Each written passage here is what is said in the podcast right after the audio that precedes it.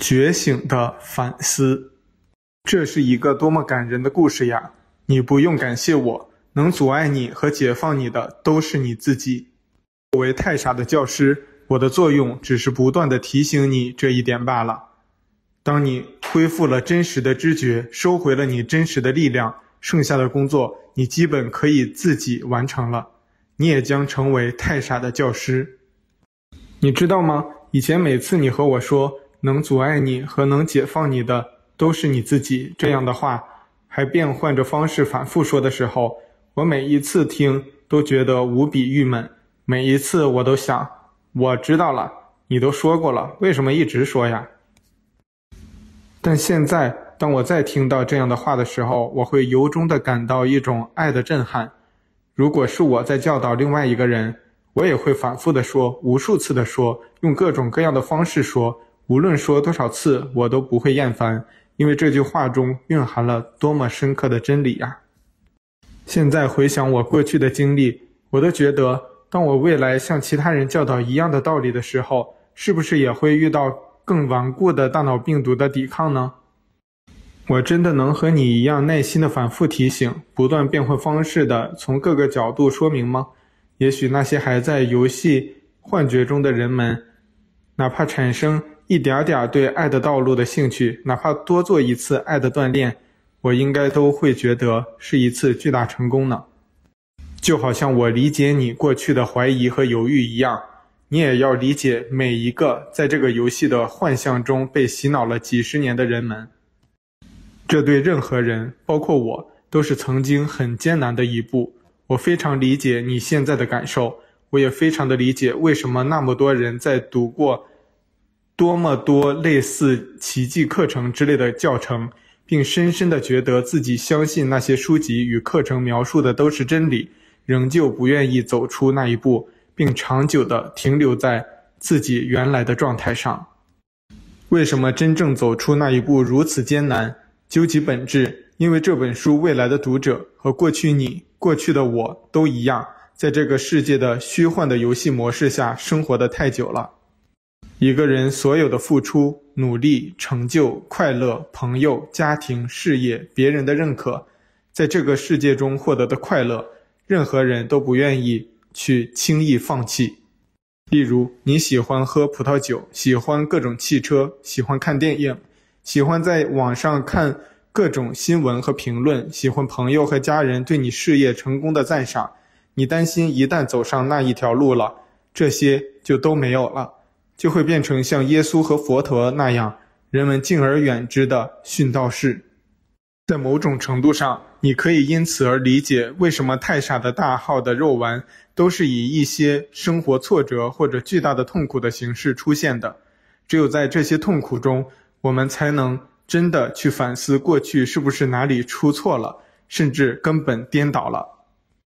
如果一直都顺顺利利，没有人会有机会真的正视自己内在的那些问题，只会不断的沉浸在过去的思维模式中。就好像你曾经经历的感情的波折一样，如果没有那次痛苦的经历，你会这么顺利的打开你爱的中心吗？会那么深入的理解无区别的爱到底有多么可贵吗？你现在可能那么敏锐的感受爱的力量吗？你应该真心地感谢你的女朋友给你带来的那次机会，她是你真正的老师。很多人。会在平静的生活中自然而然地走上爱的道路。即使你每天冥想，天天锻炼太傻天书的课程，事实上你也看不到你真正的那些内在的问题。如果你不在一些生活催化剂的剧烈的刺激下做出走向自由的坚定的选择，你是永远不可能摆脱这个幻觉世界的痛苦的。不过，Jane，你也要理解。很多人确实是受过了很多的宗教、各种各样的励志书籍、种种名不副实的心灵的读物的熏陶，他们确实很难相信会有真的这样一本书将告诉他们真理。就算他们已经觉得是真理了，他们也会恐惧可能失去过去的生活模式而被束缚，因为耶稣呀、佛陀呀这类公认的觉悟者的受难者。和苦修士的形象实在是太深入人心了。就好像你以前一直担心的一样，要是你走上所谓真理的道路了，是不是也会变成苦修士和受难者？于是你过去拥有的一切快乐、朋友和美妙的经历都会消失了一样。那么你现在已经走在爱的道路上了，你觉得你真的失去那些过去的快乐了吗？你现在怎么看过去游戏中一直都要做的任务？你还是会继续做那些任务吗？比如家庭的任务、工作的任务、友谊的任务等等。你还会陪你女朋友购物、看电视剧吗？做呀，为什么不做？当一个人走上爱的道路，他只会更投入的去做那些任务，根本不会有任何过去经常感到的那种疲劳和厌倦，因为那些任务已经不是分离的任务了。那些任务是我们自己用爱创造的任务。在每一个这样的任务中，我们都感受爱、锻炼爱、成为爱。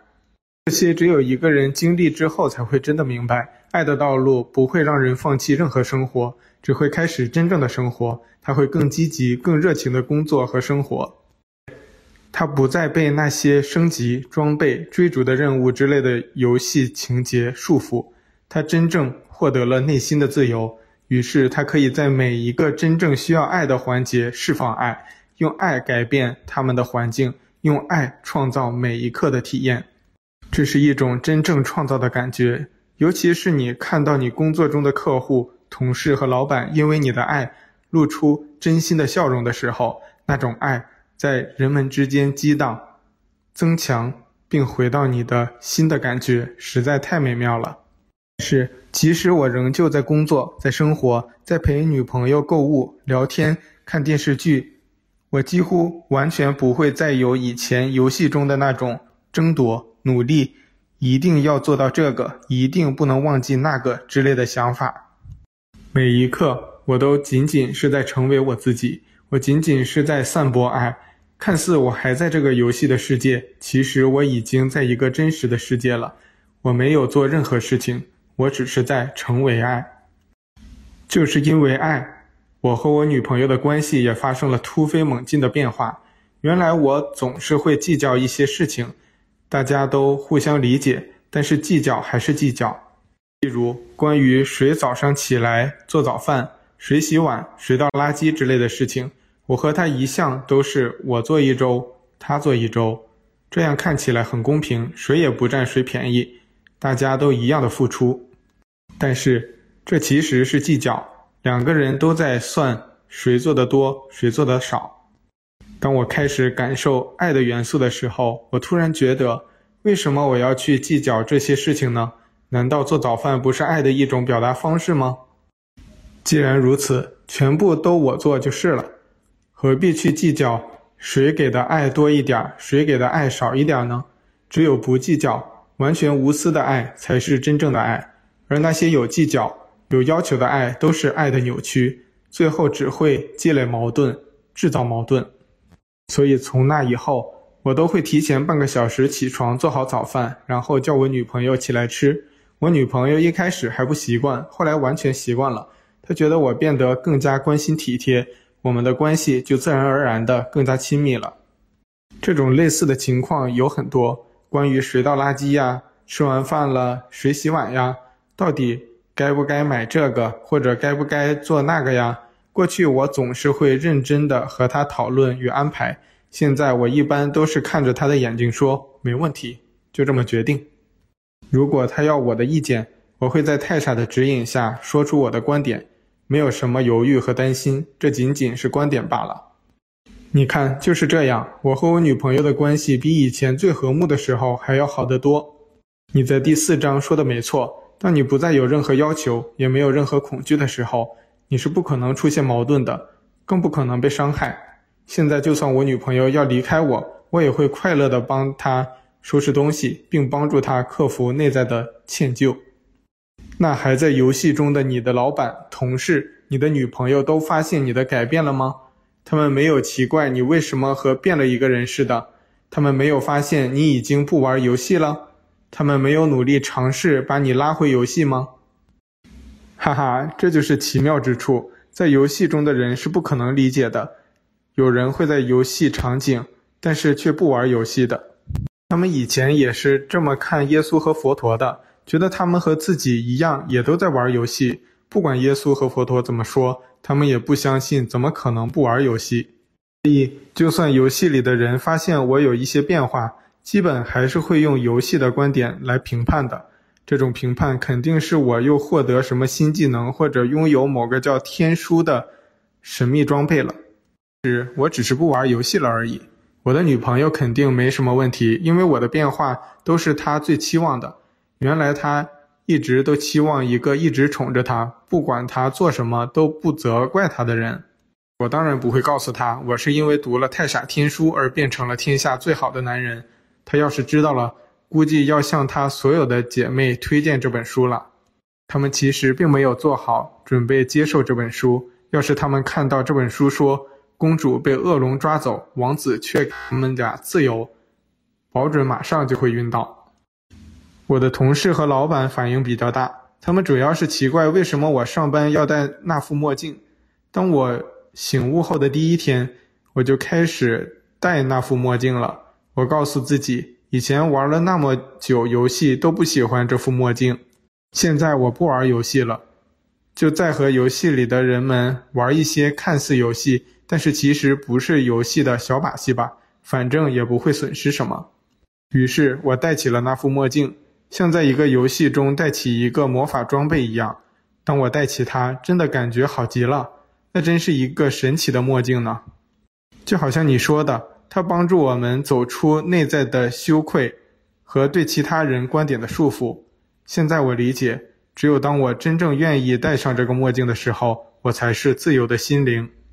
开始我戴着墨镜，只是在一些个人工作的时候，我告诉大家，这是我的魔法墨镜，戴上了就会有奇迹的。所有的 case 都会因为魔法墨镜而顺利过关。大家一开始也不习惯，不过也不介意，笑笑也就过去了。有人说，你在玩游戏呢吧？后来我开会的时候也戴，老板都奇怪地看着我，有一次还建议我摘了，因为看到。我戴着墨镜，他会想笑，然后忘了想说什么。我说没关系，我换个你不怎么看得到的位置就是了。我其实一点也不介意老板怎么看我，哪怕他因为这件事炒了我都没关系。我只是换个场景继续做爱的任务罢了。不过后来大家也习惯了，到后来我连出门上街都戴，回家有时也戴。再也不管是不是有人在看着我的样子笑晕过去。我知道大家在笑晕的时候，也许会觉得这只是一场游戏罢了。这应该就是这副魔法墨镜的核心魔力了吧？戴着这个墨镜的时候，我就知道我是爱了。于是，我做每件事情都只是成为爱。那个真实沟通的魔法确实也很管用。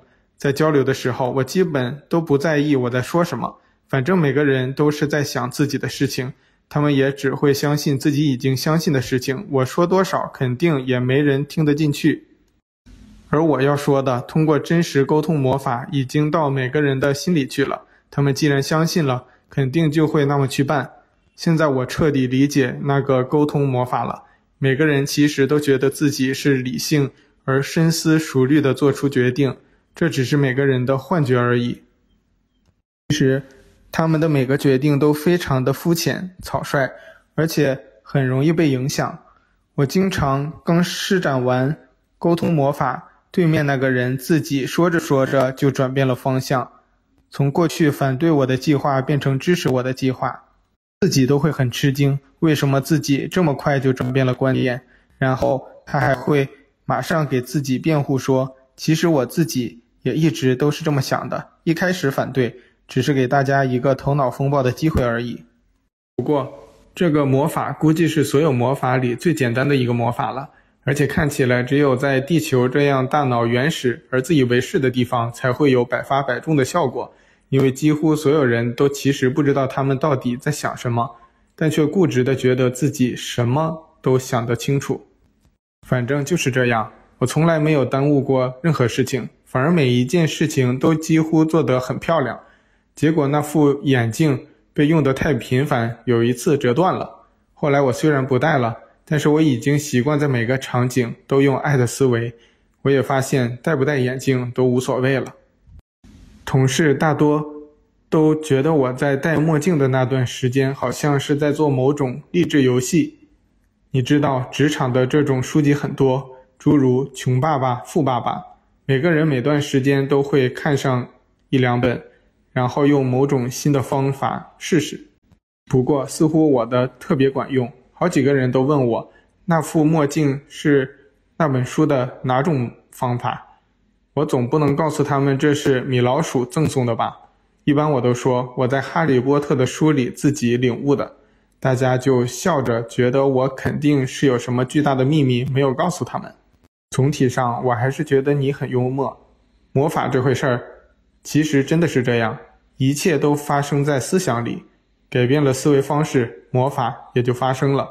用墨镜其实是一个好的锻炼，比我自己要求的项链强多了。上一次谈话你给的那个显示器的魔法，我每天也在锻炼，现在已经可以每天顺利的进入那种中间的状态了。但是有的时候似乎图像太模糊，有的时候是一两个几秒的片段。我还没有意识到是什么就忘记了。不过每周都会有几次出现特别清晰而深刻的图像，有几次似乎还是某个完整的情节。那些情节的内容真的一点意义都没有吗？你知道，我每次都想弄明白到底为什么会有这种图像，并不是没有意义，只是你现在还没有走到能解读那种意义的时候。睡眠是某种游戏世界介于游戏和真实之间的任务，你在那个任务中会收到一样的叫梦的元素，但是这些元素是无法在游戏中理解的。这很类似在催眠状态下的感受到的图像，意义只有每个人自己才能理解，任何其他人，包括我，也无法理解它对你的具体含义。你在太傻的第二步，完全打开喉部的蓝色中心之前。你会隐约有一些感悟，但是真正明白那些意象的意思，必须要等你和你内在的太傻能有效交流时才能知晓。不过在这之前，你可以更好的用情绪这个工具，因为情绪是不需要大脑来诠释的，但却可以被真实理解的。当你接收到这，你那一刻的情绪是真实的。是快乐，是悲伤，是渴望，还是恐惧？这些情绪都是被这些图像和情节引发的。你感受到这些情绪的时候，要去分析它们，接受它们，就好像接受你自己的一样。这种锻炼也是爱的锻炼的一部分。明白了，我会继续锻炼的。我们谈了这么多题外话，应该进入我们这一章的主题了吧？这一次谈话主题是奇迹。在来这里之前，我一直在思考什么是真的奇迹呢？它只是一个词语吗？这个词语有什么深刻的含义呢？太傻天书中第一章说：“你生活中的每一刻都是奇迹。”这是我在觉悟前，在游戏世界里最经常提醒自己的一句话。它似乎拥有一种特别的魔力，在游戏中收集爱的元素上效果也特别好。似乎我每说一次爱，就在向我聚集一样，而每一次我都会感到内心的震动。我可以清楚地感觉到奇迹的力量，似乎和爱的元素有一些不同，但是我又说不出到底在哪里不同。你的这些感应非常的敏锐和正确，这些感应是你第五能量中心蓝色中心激活的标志。继续工作在你的蓝色中心，你会在与。万事万物的更进一步的沟通中，掌握真正的知识。奇迹是什么呢？确实，奇迹不只是爱，爱是这个宇宙万物唯一真实的力量。但是，宇宙万物中还有另外一个真实的存在，它不是力量，而是万物造物的基石。有的书叫它光，有的书叫它真，我们暂且叫它真，因为。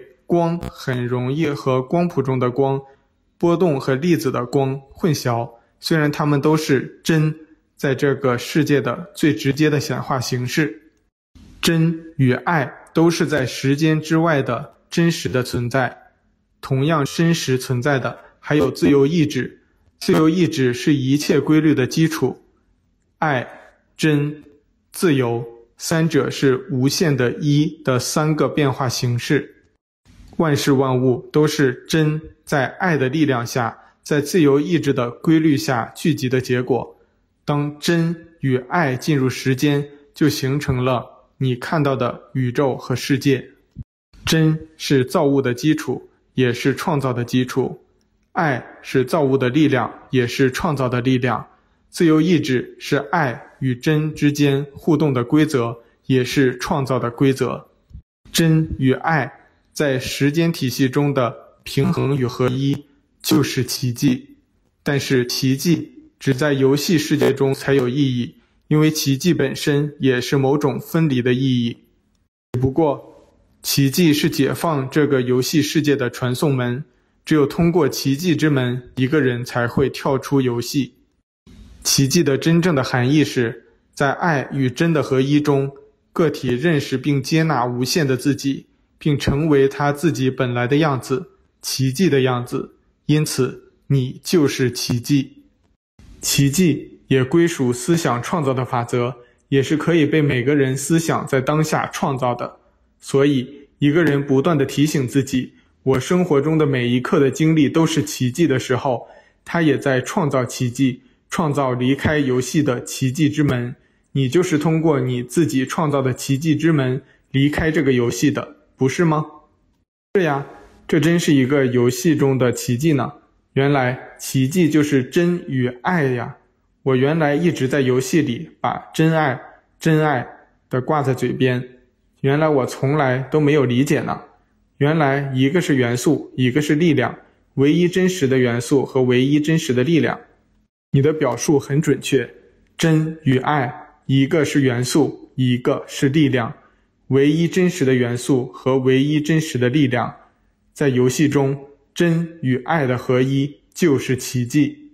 你看。你刚才对爱与真的准确表述，就已经在与真沟通了。太傻的第二步是完全打开你第五能量中心——蓝色能量中心的步骤。在太傻第二步，你开始与万事万物沟通。你沟通的本质其实是与万事万物造物基石的真与创造他们的光的沟通。这种沟通将给你带来真正的知识。在这真正的知识的指导下，你会拥有智慧，并在智慧的指引下创造。所以，太傻第二步也被称为智慧和创造的道路。这种在与真的沟通中获得知识的感觉如何？与原来在游戏中在大脑的指导下的知识有区别吗？